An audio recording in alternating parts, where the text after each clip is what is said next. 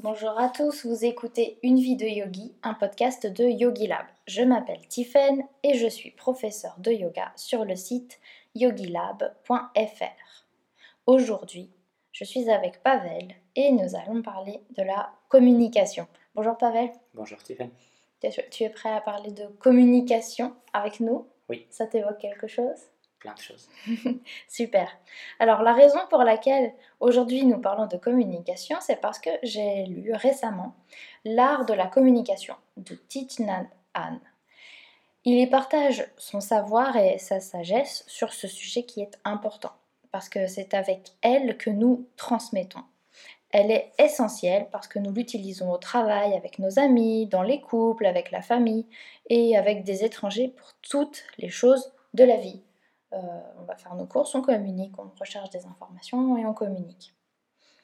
Alors, est-ce que nos façons de communiquer sont adéquates? Notre méthode de communication, est-ce qu'elle permet de transmettre une information? Est-ce que la communication n'est faite que de ça? Transmettre une information, c'est les questions qu'on va se poser aujourd'hui avec toi, Pavel. Euh, nous pensons souvent à la communication comme étant un outil qui permet de transmettre des informations.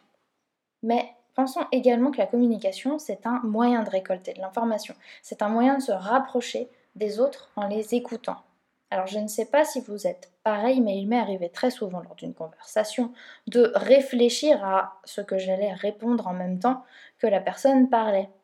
L'appréhension de ne pas savoir quoi dire prenait le dessus. Et à côté de cela, il y a aussi des personnes qui vont couper la parole et qui veulent parler plus qu'écouter, des personnes qui vont hausser le ton pour parler plus fort que vous. Et peut-être que c'est vous qui le faites. Et quand on pense à quelque chose d'intéressant, il est vrai que c'est tentant de couper la parole. Et en parlant de parole, je l'ai beaucoup eu. Pavel, est-ce que tu as des choses intéressantes à nous dire? Est-ce que tout ça, ça, ça t'évoque quelque chose? Oui. Alors, la, la parole et euh, la communication parce que la communication, c'est beaucoup plus que la parole, parce qu'on a la communication verbale et, non verbale, c'est, ça fait partie de l'art de vivre ensemble. Pour euh, vivre ensemble dans une famille, dans une communauté, dans une société, il faut euh, communiquer. Il faut pouvoir communiquer de façon efficace. Le principe d'une communication, c'est bah, on a une idée dans notre tête, on veut la mettre en mots, après on dit ces mots, et ce qu'on dit, on espère que la personne va l'entendre de cette façon et va comprendre ce que nous, on a dans notre tête. Mais il y a plein de place à la confusion et à l'erreur entre ce que je dis, euh, je veux dire entre ce que j'ai dans ma tête ce que je dis, ce que toi tu entends et ce que tu comprends, il peut y avoir une grosse euh, différence. Et souvent, c'est source justement de, de conflits et euh, de problèmes de communication, parfois derrière de mauvaises émotions et euh, très souvent de problèmes. Oui, en fait, finalement, la communication ne reflète pas la réalité une fois qu'elle est entendue. C'est ça. Tu veux dire quelque chose, tu as une idée en tête et quand tu la véhicules à l'autre personne, de par son histoire à elle, de par sa culture, son éducation, ses valeurs, cette personne peut entendre quelque chose qui est complètement différent. C'est ça. Hmm. D'accord. Et pour qu'elle entende la même chose, il y a ces deux éléments. C'est quelque part euh, ce qu'on appelle euh, parfois l'art oratoire, c'est de précisément formuler nos idées, de dire clairement ce qu'on a dans notre euh, tête de façon euh, efficace et en même temps l'art d'écouter, ce qui est parfois même encore plus difficile que celui de parler. Oui, tout à fait. Et d'ailleurs, ça me fait penser euh, au livre de Thich Nhat là-dessus. Euh, il, a des choses très intéressantes à dire. et pour ça, il parle de la pleine conscience dans la communication. Parce qu'il existe des outils, bien sûr, pour l'améliorer, cette communication. Et d'abord, il parle de la pleine conscience. Alors, pour vous demander peut-être ce que ça vient faire là, mais en fait, c'est quelque chose qui est utile parce que si nous sommes pleinement conscients de ce que nous faisons au moment où nous sommes en train de parler, si nous sommes pleinement conscients de la personne qui est en face de nous, de nous qui sommes assis, qui sommes debout, peu importe, du sujet de conversation, ça va être beaucoup plus nourrissant. Et d'ailleurs, cette notion de nourrissant, j'y reviendrai aussi parce qu'il en parle beaucoup. Euh, en fait, avec cette pleine conscience, ce qu'il nous dit, c'est qu'on améliore non seulement notre, notre capacité à comprendre, mais aussi notre capacité à véhiculer ces fameuses informations dont tu parlais, Pavel, qui, qui parfois peuvent peut-être pas, pas, passer comme on le voudrait. Discuter avec une personne en pleine, pleine conscience, c'est bien comprendre qu'elle est là avec nous, c'est bien comprendre qu'on est en train de parler ou que cette personne est en train de nous parler, c'est être présent en écoutant et en sachant qu'on l'écoute. En fait, c'est écouter silencieusement, parfois même en encourageant la personne à parler. Et en fait, j'ai remarqué que, tu me diras si ça t'a déjà fait pareil, mais j'ai remarqué que les réponses viennent plus naturellement quand nous écoutons en pleine conscience et quand nous ne sommes pas en train d'anticiper en fait. Euh, un peu euh, de manière anxieuse, j'avais tendance à souvent anticiper qu'est-ce que j'allais pouvoir répondre. Finalement, le, le, silence parfois même parle beaucoup plus et le simple fait d'être là avec la conversation va amener des choses naturellement finalement. Oui, je suis tout à fait, je suis tout à fait d'accord avec ça. Alors, être conscient, c'est bien sûr, dans un premier temps, si on parle, c'est être conscient de pourquoi on parle et quelle idée on veut véhiculer. Et à partir de ce moment-là, les mots peuvent se mettre naturellement euh, dans un ordre euh, qui, qui, qui, va être déterminé par bien sûr notre éducation et le sujet est souvent l'interlocuteur. Parce que si on parle à un enfant, on parle de façon différente que si par exemple on parle à un médecin ou si on parle par exemple à un gendarme. Euh, derrière, il y a aussi le côté, le facteur émotionnel. Si on est conscient de nos émotions, alors à ce moment-là, on peut les laisser influencer notre euh, mm. façon de parler ou pas. On a à ce moment-là le choix. Par contre, si on n'est pas conscient de nos émotions, on n'a pas le choix. Alors cette conscience, elle joue un rôle, euh, je pense, euh, fondamental. Derrière, il y a l'autre côté, c'est écouter. Alors écouter en pleine conscience, c'est, on pourrait dire, une façon de respecter la personne qui parle, lui donner de la place et euh, s'effacer quelque part un peu de la conversation, dans le sens où on lui donne la place, on lui donne le droit de parler, on veut justement qu'il dise, on ne veut pas avoir le dessus, on veut juste lui donner le plus de place possible. Ça ressemble un petit peu à une sorte de méditation en fait, où on essaye de faire... Euh, de la place à l'intérieur de nous. Là, on essaie de faire de la place pour l'autre personne dans, la conversation. C'est plutôt joli comme image, oui, faire de la place. J'aime beaucoup. Et hum, aussi, ce qu'on peut évoquer, c'est l'idée de transmettre une information. Donc, en as déjà, tu en as déjà un petit peu parlé. Parce que pour transmettre une information, on peut centrer cette information sur une idée exprimée comme un absolu. Euh, j'avais pris l'exemple de il fait beau. Ou alors, on peut aussi centrer ça sur un élément subjectif. Je trouve qu'il fait beau. Là, on prend conscience que c'est nous qui pensons ça. Je ne sais pas si tu as remarqué ça aussi, mais j'avais remarqué que j'avais tendance à toujours exprimer les choses comme étant un absolu, pas comme étant mon opinion des choses. Et, ça peut aussi trahir un petit peu notre façon de penser finalement. Euh, et dans les deux cas, bah, on comprend, quand on dit il fait beau, on comprend qu'il y a certainement du soleil, que le ciel est bleu, bref. C'est quand même un élément subjectif parce que pour quelqu'un qui a une migraine ou pour quelqu'un qui a des coups de soleil, il fait beau. Euh, c'est pas forcément un grand soleil euh, tout lumineux, c'est peut-être plutôt un ciel gris là, ce jour-là euh, pour, pour cette personne. Alors, il y a des tonnes d'exemples comme ça évidemment.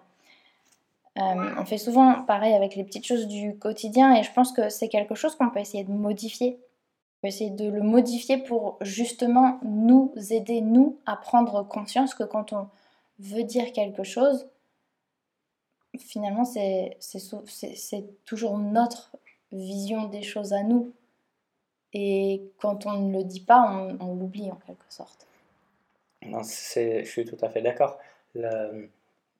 Cette façon de, parler, c'est souvent dans des formations comme euh, la communication non violente ou la programmation neurolinguistique ou d'autres façons d'apprendre à parler. Euh, pour bien communiquer, euh, dans une euh, atmosphère euh, paisible, calme et, saine, on, on, essaye toujours de ramener les choses vers, vers, vers soi. Par exemple, si il y a un conducteur et un passager, et si le passager dit au conducteur qu'il roule trop vite, à ce moment-là, le conducteur, il a le choix de ralentir, mais à ce moment-là, il, euh, il admet quelque part qu'il a fait une erreur, et ça, c'est pas forcément facile pour tout le monde, même c'est souvent assez difficile, ou quelque part, euh, ne pas ralentir et euh, quelque part dire que non, moi je sais comment il faut faire, je sais à quelle vitesse il faut rouler, je sais ce que je suis capable de faire, mais dans tous les cas, ça, ça emmène vers quelque chose de, on pourrait dire, de, de négatif, ça amène vers un conflit. Par contre, si le passager, il dit euh, je ne me sens pas en sécurité, alors il donne la place au conducteur, quelque part, il lui donne la possibilité de prendre soin du passager. Alors le conducteur, à ce moment-là, il peut ralentir parce qu'il prend soin de son passager. Et du coup, ça, amène une situation, euh, ça amène à une situation justement constructive et, euh, et positive.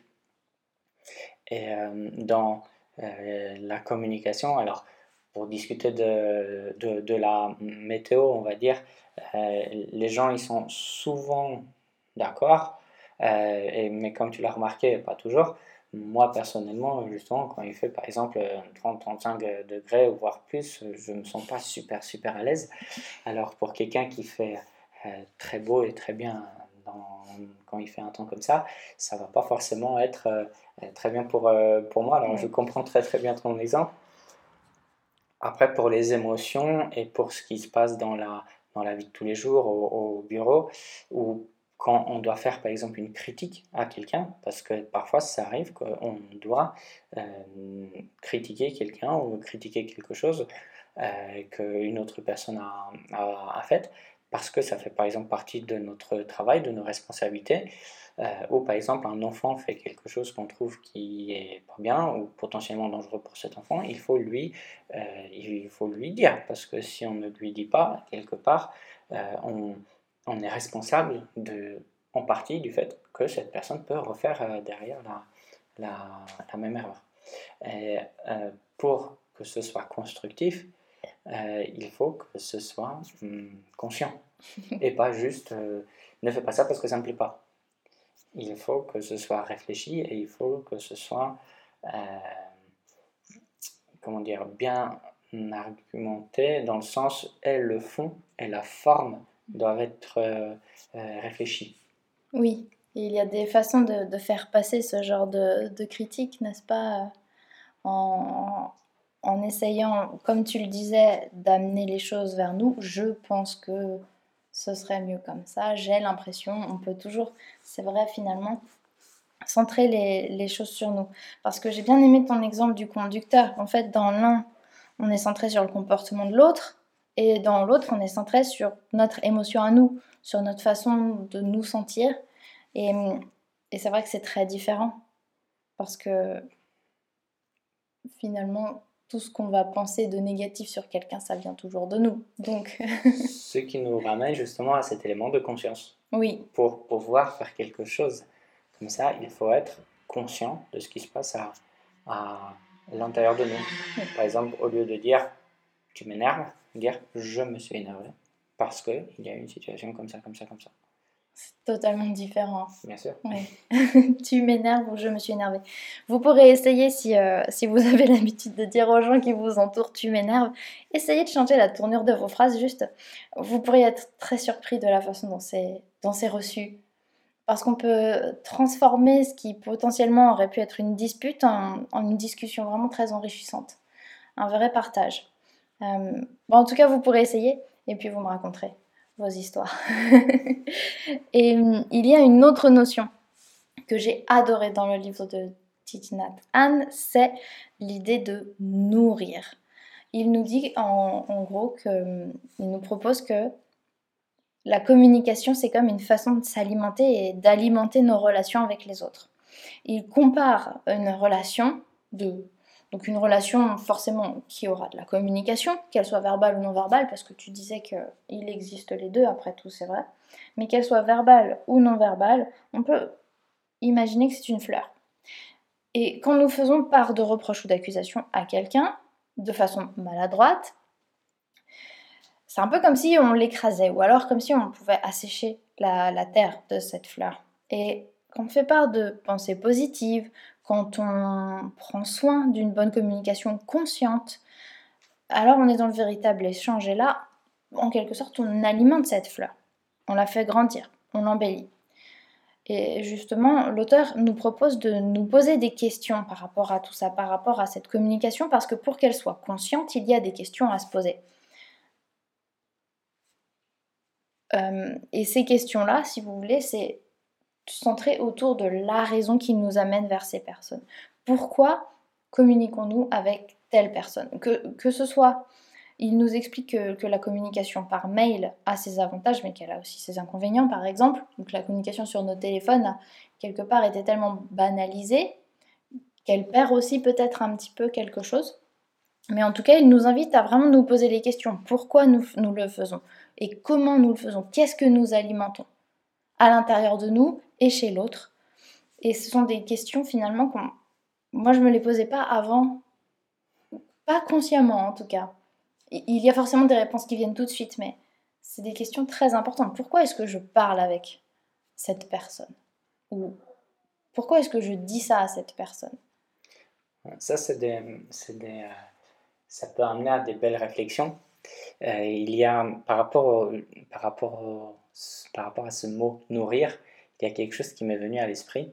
C'est hum, par une communication qui est bien, une communication qui est bonne, efficace, qui est gentille, qui est positive, euh, on peut augmenter le taux d'oxytocine dans, euh, dans, dans, notre corps. L'oxytocine, c'est un neurotransmetteur qui est par exemple sécrété au moment où euh, la mère prend son bébé dans, dans, les bras et lui fait des câlins.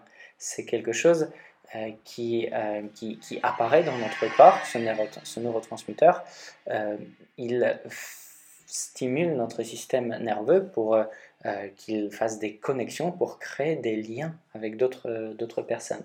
Alors, c'est hum, une autre façon justement de dire que la communication nourrit les liens. Elle le fait vraiment au sens propre du, du, terme à travers justement l'oxytocine. Et euh, ça, c'est un élément qui m'est venu. Et un autre, c'est la, euh, la raison qui, nous pousse euh, à, communiquer avec, avec les autres. Hmm. C'est parce que la communication, les difficultés, c'est d'un côté de passer notre idée, d'un autre côté, quand quelqu'un nous parle, et par exemple, il est énervé, il nous dit des choses qui ne nous plaisent pas, et on se sent pas bien parce qu'il nous a dit, nous a dit quelque chose.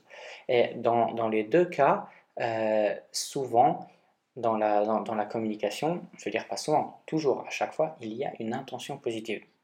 Et cette intention positive, euh, c'est quelque chose qui, qui, existe toujours, et c'est bien d'être conscient que dans chaque euh, discussion, il y a une intention positive. Et parfois, elle est plus claire, parfois elle est moins claire, parfois elle a l'air d'être complètement obscure, mais dans chaque action, dans chaque euh, parole, les gens, ils ont une intention positive. Au moment où ils le font, ils ont une intention positive. Parfois, une seconde plus tard, ils se rendent compte qu'en fait, c'était une très grosse euh, erreur et qu'ils ont euh, fait quelque chose qui n'était pas bien, même selon leur propre standard. Mais au moment où ces personnes le font, elles ont l'impression de faire quelque chose de bien. Par exemple, si quelqu'un insulte une autre, une autre, une autre personne, c'est souvent en lien avec quelque chose que l'autre personne elle a, elle a fait. Euh, et, on va dire la personne A insulte la personne B parce que la personne B a fait quelque chose qui selon les standards de la personne A est euh, pas bien. Et du coup quelque part la personne A même en insultant l'idée c'est quelque part faire réfléchir l'autre euh, pour qu'elle change pour qu'elle ne soit pas comme, comme, comme elle est pour qu'elle devienne entre guillemets meilleure c'est très maladroit. Par contre, euh, au moment où c'est fait, souvent, il y a quelque part une, intention positive. Alors, si on connaît notre intention positive, on se rend compte euh, que pour arriver à ce résultat, il y a plusieurs chemins. et on n'est pas obligé de choisir un chemin qui est agressif. Et c'est pour ça justement qu'il faut réfléchir à cette question pourquoi on communique, pourquoi on va voir une personne, pourquoi on va parler avec cette, cette personne. Si on veut que ce soit efficace, il faut avoir, on va dire, un certain, pas un plan, mais une intention dans, euh, dans nos paroles. Et certaines personnes, les personnes, on va dire, qui sont extrêmement efficaces dans la communication, euh, comme euh, des politiciens, des journalistes, des vendeurs, ils ont un plan, ils ont une stratégie, ils savent très bien pourquoi ils parlent. Souvent, ils savent à qui ils parlent et ils savent exactement quel résultat ils veulent euh, avoir. La personne à qui on parle, c'est pas forcément euh, toutes ces choses-là. Euh, par exemple, nous, on ne connaît pas forcément les motivations des politiques quand il parle. Par, par, contre, le politicien, au moment où il fait son, son, discours, il, il sait très bien quel résultat il, va, il veut avoir, à condition bien sûr que c'est correctement préparé. Mmh. Mais pareil, le vendeur, il veut nous vendre quelque chose. Alors, certains vendeurs veulent nous vendre quelque chose qui est adapté à nous, du coup, réellement, ils s'intéressent et ils nous proposent quelque chose qui est bien, et d'autres vendeurs veulent nous vendre un produit particulier parce que, par exemple, sur ce produit-là, ils ont le plus de marge. Et du coup, ils vont essayer de nous amener euh, toujours vers, euh, vers, euh, vers la même chose. Alors, dans les deux cas, il y a une stratégie. Alors, l'intention positive est là, je veux, par exemple, te vendre quelque chose qui est bien pour toi parce que je pense que c'est comme ça qu'un vendeur doit se comporter. Là, euh, je veux te vendre ça parce que j'ai plus de marge, du coup j'aurai plus d'argent, du coup par exemple je pourrais acheter à ma femme ou à mes enfants euh, euh, quelque chose de, de joli. Voilà, c'est il y a toujours une intention, il y a toujours une intention positive derrière derrière les paroles et derrière les actions. Mais pour que ce soit efficace, on a besoin d'être conscient cette intention. Oui, tout à fait. Alors, il est vrai que hum, ça, c'est aussi un point que, l'auteur aborde.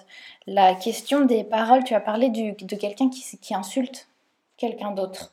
Euh, et alors, c'est vrai que, comme tu dis, il y a une intention positive. Alors, entendez positif, euh, pas dans le sens que vous avez l'habitude de l'entendre, hein, mais c'est une intention positive parce que même si la personne a pour but de faire du mal à l'autre, c'est parce qu'elle est blessée, c'est une façon de se protéger, c'est son intention positive, on peut aussi voir ça comme ça. Bien sûr, mm. l'instinct de survie, c'est une intention positive. Mm. Par exemple, quelqu'un m'a dit quelque chose ou fait quelque chose qui n'est pas bien pour moi, euh, je, me sens, je me sens attaqué, euh, une des façons de se défendre, c'est attaquer. du coup, pour me défendre, j'attaque en retour, et à ce moment-là, je dis des paroles, euh, mm. je dis des paroles qui blessent, et je veux le blesser, mais pas parce que j'ai un intérêt à ce qu'il soit blessé. Au final, on pourrait même dire si j'ai un intérêt à ce que cette personne soit blessée, parce que si elle est blessée, elle va être euh, euh, plus faible, entre guillemets, et quelque part, moi, derrière, je, ne serai plus attaqué. Euh, je serai plus attaqué ou je pourrais, je pourrais survivre. Alors, quelque part, oui, ça, reste quelque part une sorte d'intention positive, mais cette intention de survivre, de pouvoir se défendre, si on serait pleinement conscient de, des émotions qui, qui nous nourrissent, peut-être on changerait notre intention. Notre intention ne serait pas celle-là. Ou notre intention serait peut-être euh, d'apaiser l'autre personne. Parce que si on comprend que l'autre personne, elle est blessée, alors à ce moment-là, peut-être on comprend que ce qu'elle dit, c'est pas parce que euh, elle veut nous blesser ou quelque chose comme ça. Peut-être on pourrait comprendre justement qu'elle est en train de souffrir et au lieu de nous défendre, on voudrait la rassurer ou euh, lui créer un environnement euh, positif pour qu'elle puisse guérir de ses, de ses propres blessures. Oui, tout à fait. Et alors là, j'imagine que vous êtes déjà en train de vous demander mais comment je vais réussir à faire ça, étant donné que vous sentez que vous partez assez vite dans un sens ou dans l'autre.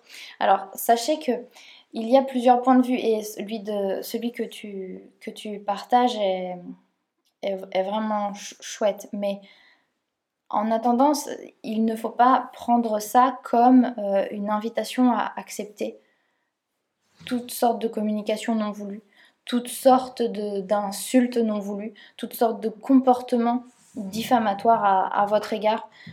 Je pense qu'il y a quand même aussi une part de ça c'est toxique, on arrête, on prend nos distances. Il faut savoir faire la part des choses et il faut savoir toujours euh, où est votre intérêt à vous dans, dans la question. Je pense que c'est quelque chose qui est important, mais qu'on peut faire avec beaucoup de bienveillance quand on est justement conscient de tout ça. Parce que si vous vous sentez si vous avez envie de le faire, si vous avez envie de rassurer une personne, d'être là pour une personne, faites-le en étant conscient. Et que c'est vrai que si cette personne agit contre vous, vous, aurez les outils nécessaires à, à l'apaiser certainement si c'est important pour vous. Par contre, euh, si c'est votre santé mentale qui est impactée, alors je pense que vous saurez tous quoi faire. En tout cas, juste, je voulais vous préciser ça pour vous dire qu'on n'est pas en train de vous inviter à vous laisser faire absolument partout. Je pense que c'est peut-être pas la solution idéale. Bien sûr, c'est une question de conscience. Quand on est attaqué, euh, quand on est réellement attaqué, je veux dire, si quelqu'un nous attaque avec, euh, physiquement avec un coup de poing et tout ça, c'est pas. Euh, pas une bonne idée de, de, se laisser se massacrer parce que tout simplement ce serait tout simplement idiot et dans la communication c'est exactement pareil il y a des situations où on peut se tromper et prendre certaines paroles justement comme des attaques et elles ne le sont pas. Et à ce moment-là, c'est là, qu'il faut justement avoir cette conscience et apaiser l'autre personne. Mais dans d'autres situations, c'est exactement l'inverse.